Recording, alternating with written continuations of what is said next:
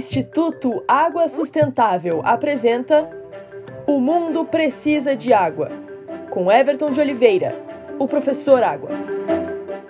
Quem procura acha.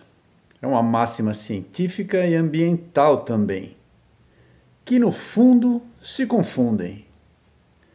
Quando tratamos de poluição, estamos falando em procurar e achar moléculas ou partículas que não pertenciam ao meio ambiente e ali se encontram hoje, quer seja no ar, na água ou mesmo em seres vivos. O filósofo Demócrito, há mais de 24 séculos, nos mostrou o raciocínio básico da divisão da matéria em partes cada vez menores até se chegar a algo indivisível, o átomo. Pois é, essa divisão em partes menores ocorre com os plásticos que consumimos e descartamos e que são levados pela água e vão se subdividindo, chegando ao mar sob a forma de microplásticos, partículas entre 1 micron e 5 milímetros.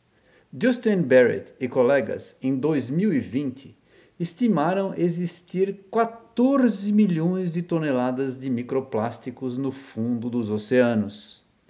Estes microplásticos podem ser ingeridos por uma extensa gama de espécies marinhas, trazendo-lhes efeitos nocivos. Como estes plásticos são, em sua grande maioria, lançados em rios e córregos e não diretamente no mar, grande parte é depositada nas margens e nos sedimentos de fundo de rios e estuários.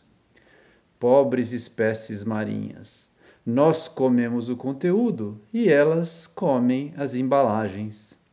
Cuide do planeta, faça a sua parte, jogue o lixo no lixo. Aqui é o professor Água do Instituto Água Sustentável, porque o mundo precisa de água.